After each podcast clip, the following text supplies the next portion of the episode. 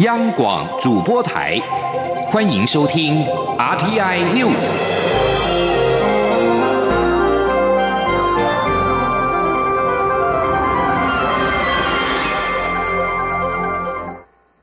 各位好，我是主播王玉伟，欢迎收听这节央广主播台提供给您的 RTI News。今天是二零一九年六月十九号，新闻首先带您关注。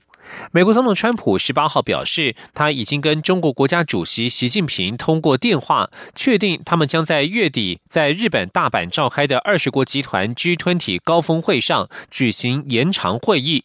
川普并且表示，在二十国集团峰会召开之前，美中两国团队将会先恢复贸易磋商。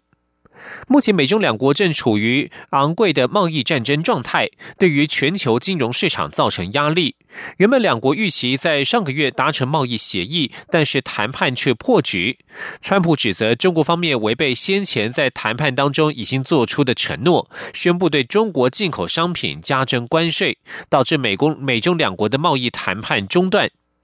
而在确定两人将在 G20 峰会会晤之后，习近平表示愿意就事关中美关系发展的根本性问题交换意见，也希望美方公平对待中国企业。在川崎会确定成局之后，投资人看好两国贸易谈判前景，激励美股道琼工业指数十八号晋扬了三百五十三点，标准普尔五百指数则是来到逼近历史高点。不过，美国贸易代表莱特海泽十八号在国会表示，美国对中国商品课征的关税可能还不足以迫使北京采取美方要求的经济改革。在对话失败之后，采取这项贸易壁垒将会是唯一的手段。另外，有媒体报道，美国川普政府担心对台军售可能影响美中重启贸易谈判，内部意见分歧。美国参议员贾德纳十八号表示，美国是基于《台湾关系法》对台湾出售防卫性武器，应该让军售常态化和例行化。《华尔街日报》报道，贾德纳指出，依据《台湾关系法》与《亚洲再保证倡议法》，美国有责任持续出售台湾防卫性武器，这是对的事情。贾德纳也表示，对台军售应该常态化、例行化。过去经常连续数年未能对台湾提供军售，导致政治影响更大。而中国反对声浪不断增强，也让外界倍感担忧。刚从台湾访问返回美国的贾德纳谈到在台湾的参访经验时，他微笑着说：“看到台湾人民实现民主，也了解自己面对的威胁，与台湾站在一起是美国的责任。美方在支持台湾方面可以做得更多。而至于台湾方面，仍然是务实的做好外交工作。”蔡英文总统十八号接见美国布鲁金斯研究院领袖访问团一行人时表示，他特别感谢布鲁金斯研究院院长、美国前陆战队上将艾伦，促成台湾加入全球反制伊斯兰国联盟。他们也持续为中东国家提供人道援助，替区域和平做出贡献。蔡总统并且指出，布鲁金斯研究院选择在台湾启动新的研究案，显示台湾维持区域和平的重要角色。前听记者王维婷的采访报道。美国布鲁金斯研究院院长艾伦率领副院长琼斯、资深研究员卜瑞哲、东亚政策研究中心主任索利斯等人访问台湾。并在台湾举办东亚和平永续研究案的亚洲首场研讨会，探讨亚太区域安全议题。蔡英文总统十八号在总统府接见访问团一行时表示，美国前陆战队上将。布鲁金斯研究院长艾伦时隔十五年后再次访问台湾，他要当面感谢艾伦当初促成台湾加入全球反制伊斯兰国联盟。台湾仍为伊拉克等中东国家提供人道援助，替区域稳定做出贡献。蔡总统表示，布鲁金斯研究院选择台湾启动新的研究案，显示台湾在维持区域和平的重要角色。蔡总统说。那这次各位的来访呢，呃，有一个很重要的目的，呃，就是布鲁金斯研究院新成立的东亚和平永续研究案，昨天在台湾举行亚洲第一场的研讨会。那布鲁金斯研究院在全球智库呃排名第一，呃，选择在台湾启动这项新的研究案，呃，显示台湾在维系区域和平稳定。呃的重要角色，这也是我们执政团队努力的方向。很高兴听到研讨会圆满成功。蔡总统表示，今年是台湾关系法四十周年，台美关系已经进入新的阶段，双方在各项议题有更紧密的合作。这个月，北美事务协调委员会更名为台湾美国事务委员会，更创下台美关系的新里程碑，也反映了新局势的变化。他期盼未来台美之间也能秉持互惠互助，持续深化双边关系，为两国人民创造更多福祉。蔡总统表示，台美关系也是自由开放印太战略下的重要安定力量。台美在全球合作暨训练架构之下，为印太地区举办十九场能力建构的研习营。日本今年也加入此架构，他期待有更多理念相近的国家加入。中央广播电台记者王威婷采访报道。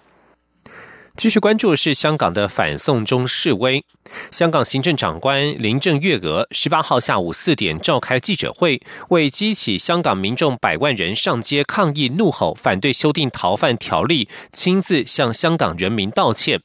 不过，尽管林郑月娥在记者会上不断的向港民道歉，但没有提到下台和撤回逃犯条例。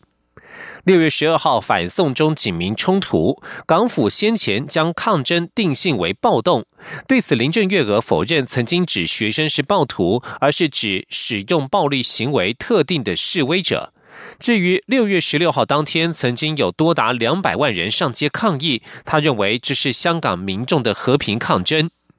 而对于林郑十八号公开道歉，泛民主派旗下各党派的立法会议员都不接受，坚持要求他下台以及撤回条例草案。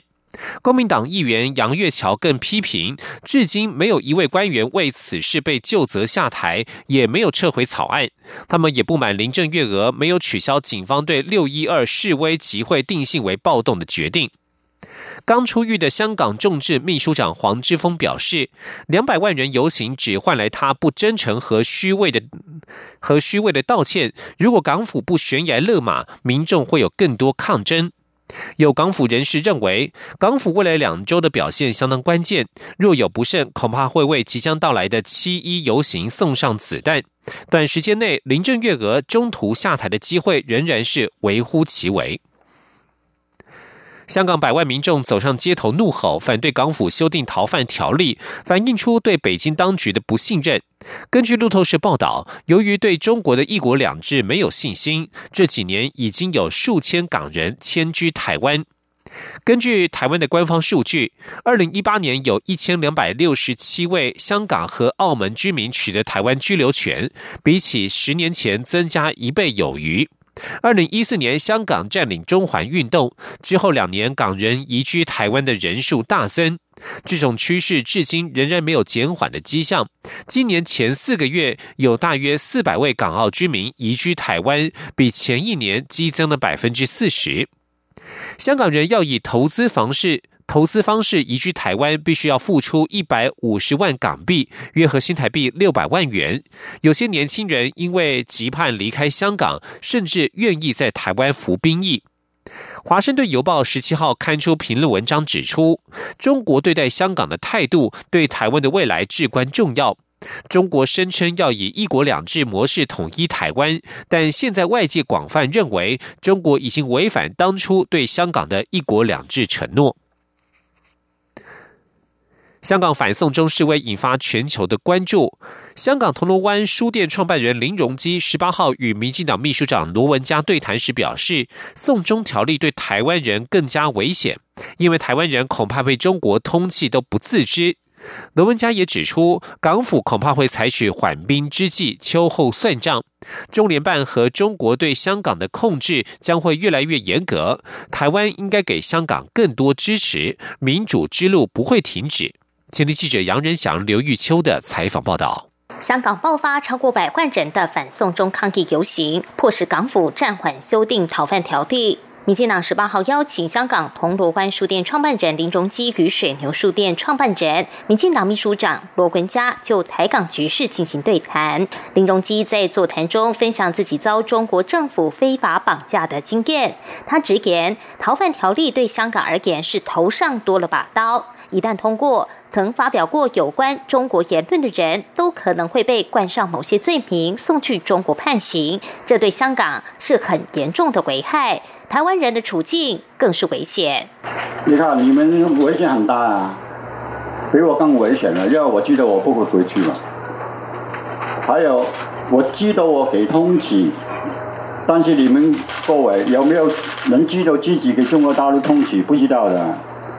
这个就危害生死里啊。不过林荣基认为，即便上百万香港人走上街头抗争，但因为这次修法不是港府提出，而是中方要求，是二零一三年中国提出七步讲的延续，他研判港府不会撤销该条例。那送中条例还是多了一把刀，他不会去掉的。我的看法是比较悲观，而且通过我的理理解，呃。香港人也也要怎么样呢？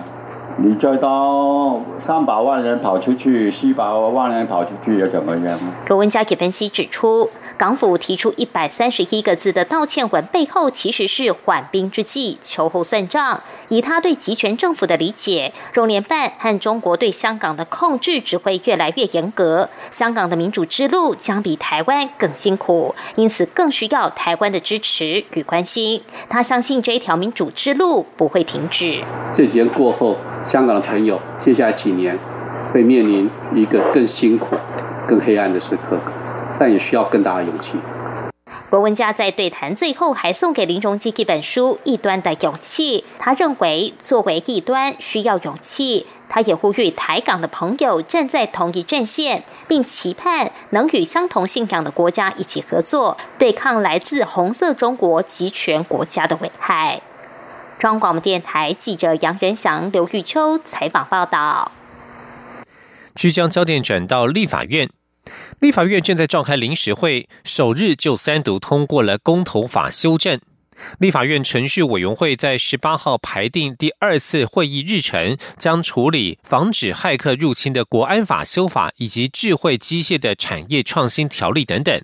在今天上午，立法院长苏家全将会先针对这两案召集协商，若是没有共识，就进行到院会表决。吉林记者郑林的采访报道。立法院临时会开始启动，十七号率先完成公投法修法。立法院程序委员会十八号讨论临时会第二次会议议程，最后无异议通过民进党立委陈曼丽的提案，排定处理国安法、产创条例、有关防毒假新闻的农产品市场交易法、粮食管理法及先前争议多时的工厂管理辅导法等九案。会议主席民进党立委郭正亮说：“我们讨论事项发言完毕啊，就现在就进行处理。请问对陈曼丽委员的提案？”有没有异议？没有啊，好，那我们无议就通过。那讨论事项就修正通过，所列议案如果院会通过，授权议事处删除啊。同时，程序委员会也通过大法官同意全案全院委员会的议事日程，将于二十四号举行公听会，二十五、二十六号进行全院委员会审查，预计在二十七号进行人事同意全案的投票表决。立法院长苏家全十八号也发出党团协商通知，邀集朝野党团十九号上午九点十分，针对国安法及产创条例进行协商。若协商没有结论，可能直接到院会表决。提案修正国安法的民进党立委叶宜。金在提案说明中指出，为了因应全球化、资讯化时代来临，国家安全的威胁不再限于实体，并已扩及至网络领域。因此，国家所面临的威胁，除了来自境外势力外，更有国家组织型网络骇客入侵等犯罪活动，都可能借由网际网络连接而入侵、破坏国家关键资讯基础设施，对国际民生造成重大影响。因此，需结合当前第五领域——领土、领海、领空、太空、网际领域的主。权观念及资通讯安全威胁顾虑，揭示国家主权基于国境内的网络领域及其实体空间。央广记者郑玲采访报道。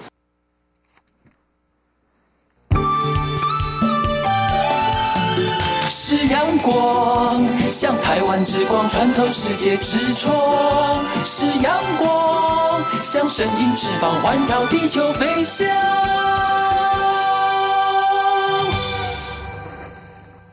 各位好，我是主播王玉伟，欢迎继续收听新闻。高雄市的登革热疫情持续延烧，疾病管制署在十八号晚间公布一起新确诊的本土登革热病例，使得总病例已经来到二十一例。疾管署分析，这起个案的发病日研判已经进入第二波疫情，不排除有扩散可能，但还需要进一步进行疫情调查，才能厘清感染源。前天记者肖兆平的采访报道。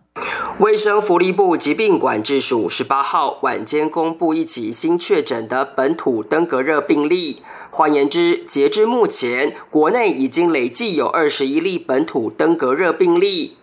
机关署副署长庄仁祥进一步表示，根据新增病例的发病日以及地缘相关性，研判应该是高雄市三明区群聚感染的第二波疫情。他说：“那根据他的发病日，那我们呃认为是他跟他是这个第二波的第一个病例哦。那呃由于他呃是在金狮湖市场呃是一个摊商，那因为他住的是这个鼎盛里，就是呃呃我们怀疑就是。”可不排除是顶住家啦，跟这个金石湖市场这边呃有是一个感染源哦，所以我们大概会针对呃他的住家工作地这边再详细做做疫调跟这个呃扩大裁剪的部分。对，庄仁祥表示，这是第二波疫情的首起病例，所以必须要进行扩大疫情调查。由于个案居住的里别并不是第一波疫情所框列的紧急防治范围，因此不排除疫情有扩散的可能，但还是需要进一步扩大疫调与裁剪，才能厘清相关区域的感染源。他说：“呃，有关第二波的疫情，就是呃，可能要做进一步的，因为它是第一。”第一个病例嘛，好，所以要针对他的呃住家附近，呃，可能在做一个呃怎么做，就是做扩大一点了，我们才能了解说到底周遭有多少人感染。好，对。针对高雄出现新的本土登革热病例，机关署提醒民众一定要做好积水清淤与防蚊工作，如有发烧、头痛、后眼窝痛等疑似症状，就应该尽速就医。中央广播电台记者肖兆平采访报道。登革热防治专家黄基森提醒，受到气温高以及雨量影响，今年登革热疫情应该会是很难控制的一年。黄基森表示，今年本土登革热流行的型别是过去比较少见的第四型，症状比较不典型，因此在防治上更需留意。另外，疾管署在十八号也公布了国内新增三起日本脑炎确诊病例，并且出现了第一起日本脑炎死亡病例。这起死亡个案从发病到死亡只有两周的时间，再加上登革热疫情延烧，疾管署提醒民众一定要加强防蚊工作。总统府原住民族历史正义与转型正义委员会在十八号举行了第十次委员会议。蔡英文总统在会中表示，原转会经过三年的努力，仍未改变社会的一些观念，像是推动土地政策时，还是会有些民众不太能够理解什么是原住民族的土地权利；推动语言文化与教育政策时，也会有人说原住民族凭什么拥有这些福利。泽龙指出，他三年前就说过，将种种不不公平视为理所当然，就是第一个要改变的观念。这项工作仍需持续努力。至于有关原住民族土地正义的矿业法以及原住民身份法的修法进度，蔡英文总统十八号在总统府表示，修法的承诺没有改变。如果无法列入这一次立法院临时会议程，则希望在下个会期能够努力完成，以实现政府对族人的承诺。前天记者王兆坤的采访报道。总统府原转会召开第十次委员会议。安排文化小组、和解小组报告工作成果，随后讨论原住民族传统地名、原转会档案文献分类公开等议题。总统表示，政府修改姓名条例，保障族人恢复族名做法，不是额外的优惠，而是要归还原住民族被剥夺的权利，这就是历史正义的实践。不过，总统认为相关法规与政策需要更细腻及体贴。台湾社会对原住民族传统族名的认识也还有进步空间，而族语拼音在使用上的困难，也期许内政部一一处理。这次会议有多位委员关注矿业法与原住民身份法的修法进度。总统回应指出，两个法案都在立法院完成委员会审查，各自经过几次协商，差距正在缩小。他尊重立法院朝野党团的意见。也持续保持关心。总统并强调，他做过的承诺并未改变。确实是我承诺过的事情了哈。那呃，我要请委员放心，我我的承诺没有改变。总统表示，他理解委员希望法案尽速过关的心情。不过，立法院临时会已有不少法案要处理，立委们都相当辛苦，所以他会去了解列入这一次临时会议程的可能性。但是如果没有办法处理，则希望在下一个会期努力完成修法，实现政府对族人的承诺。中央广播电台记者王兆坤台北采访报道。影剧消息。今年是台湾资深导演李行九十岁大寿，国家电影中心、台北市立交响乐团以及国立台北艺术大学特别策划了一系列李行电影音乐会、研讨会暨电影回顾展、电影文物展与纪录片，回顾李行一生的文化印痕与电影成就，向这一位台湾电影巨人致敬。吉林央广记者杨仁祥、江昭伦的采访报道。的第一本书，是我几年来的心血。会不会有人买你的书啊？不管有没有人买，我都要写下去。这是一种理想，一种追求。回顾李行导演的一生，从台语片开展到彩色国语片，不论是社会写实电影、爱情片，每部片子几乎都反映台湾的时代印记，也是许多人共同的生命回忆。今年适逢李行导演九十岁生日，国家电影中心特别提前为他祝寿。包括影星珍珍、导演朱延平、李烈以及许多电影界人士都亲自出席。文化部长郑丽君也到场致意。郑丽君推崇李行拍摄许多电影，大力提携电影人，成就整个台湾电影文化。李行的电影生涯等同一部台湾电影史，令人感佩。郑丽君说：“我想这些一部一部的作品，其实一次一次掀起台湾电影的风潮，跟当年的时代的浪潮。”那也一步一步开拓了台湾电影的新啊境地啊，那写下重要的啊台湾的电影史啊七十年的电影生涯和我们形影不离。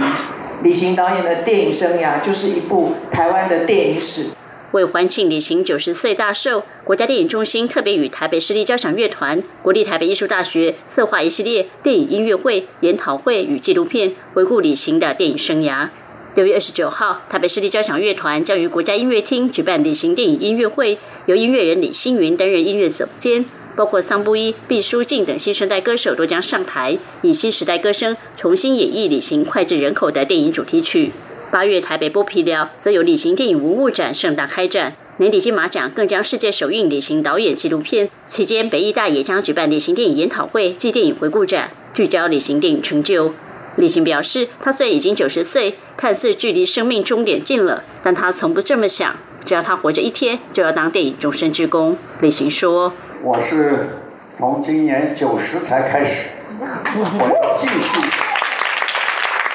我要继续做电影的义工，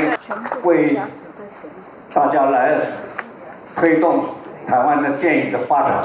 尽管曾经罹患大肠癌，做了十二次化疗，必须拄着拐杖行走，但李行说起话来仍旧中气十足，对电影的热情也依旧不减，要继续为台湾电影尽一份心力。中国电台记者杨日祥、张超伦台北采访报道。去年台湾的金马奖因为得奖人赋予一番感言，意外掀起两岸政治大战。今年中国大陆金鸡百花奖举行日期正好与金马奖撞齐，外界解读对岸有意抵制金马奖。在两岸电影界都备受推崇的资深导演李行，在十八号被问到此事时，则是大动肝火，认为金鸡百花奖根本拼不过金马奖。他呼吁金鸡百花奖主办单位应该改旗，不要自不量力。台北市影委会与日本札幌影委会在十八号签署了影视合作备忘录，宣布未来双方影视合拍互惠策略，为台日影视合作创造新的契机。两个影委会合作的第一个跨国投资计划，将是由张艾嘉、翁倩玉、林美秀主演的电影《旅途愉快》（Have a Nice Trip），预计今年在札幌开拍。今天记者江昭伦的采访报道。有丰富协助国内外影视合拍经验的台北市电影委员会，十八号再度与日本札幌影委会签署合作备忘录，希望加强双方在影视合作的机会，并提供两地影视产业人才相互交流平台。签约仪式由台北市影委会总监饶子娟与札幌影委会执行长酒井玉司代表签约。饶子娟表示，台北影委会从两千零八年成立以来，已经协拍国内外制作超过五千五百部，其中八百部是跨国合作。这些跨国合拍协拍片中，中港澳之外，就属日本影视作品数量最多。包括日本知名导演三池崇史执导入围第六十六届坎城影展主竞赛单元作品《十一追杀令》，以及台日合资电影《亡命之徒》等，都是在台北市影委会等相关单位协助下完成，成功向国际观众行销台北市。现在能再与札幌影委会合作，相信一定能再创台日影视合作高峰。饶子娟说：“我相信。”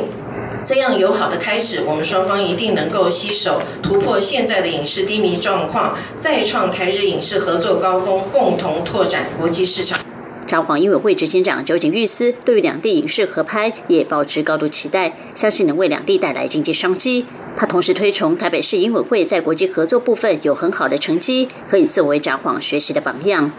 台北市影委会与日本札幌影委会签署影视合拍备忘录之后，两会合作的第一部台日投资计划就是电影《旅途愉快》。该片由知名监制邱黎宽、关锦鹏及陈永雄共同联手打造，林美秀、翁晴玉、张艾嘉等人主演，预计今年底在札幌开拍。中国电台记者张超伦台北采访报道。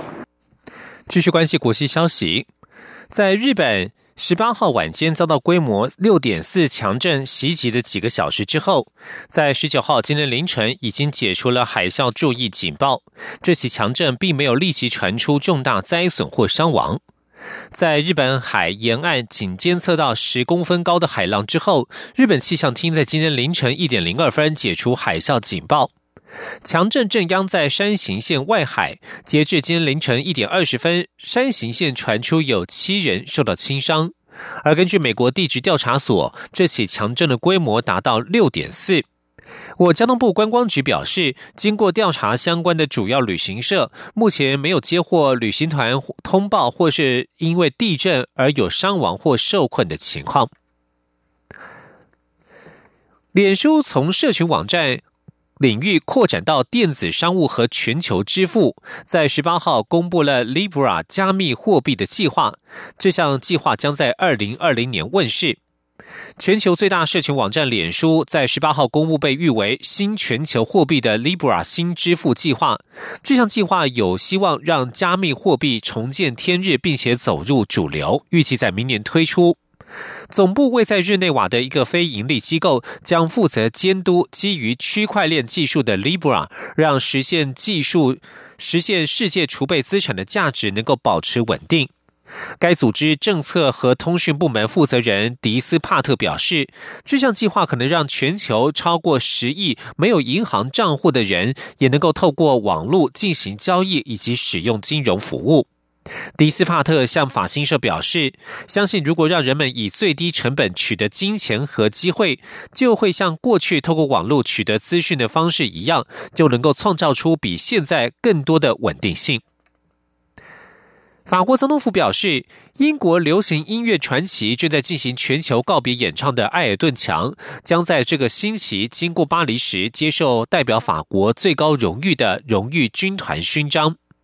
法国总统府指出，法国总统马克宏二十一号将在巴黎艾里塞宫的一项仪式当中颁发荣誉军团勋章给七十二岁的摇滚巨星埃尔顿强。埃尔顿强在上个月的坎城影展当中出尽风头，因为诚实述说埃尔顿强一生的电传记电影《火箭人》在影展当中深获好评。尽管各方预期埃尔顿强可能利用这次受奖的机会推广他的慈善工作，然而一般预期他将不会在颁奖典礼上演唱。埃尔顿强抗艾滋基金会成立在一九九二年，也就是在他的好友皇后乐团传奇主唱弗莱迪·裘莫瑞因为艾滋病去世的几个月之后。自从成立以来，这个基金会已经筹得超过四亿美元。以上新闻由王玉伟编辑播报，这里是中央广播电台台湾之音。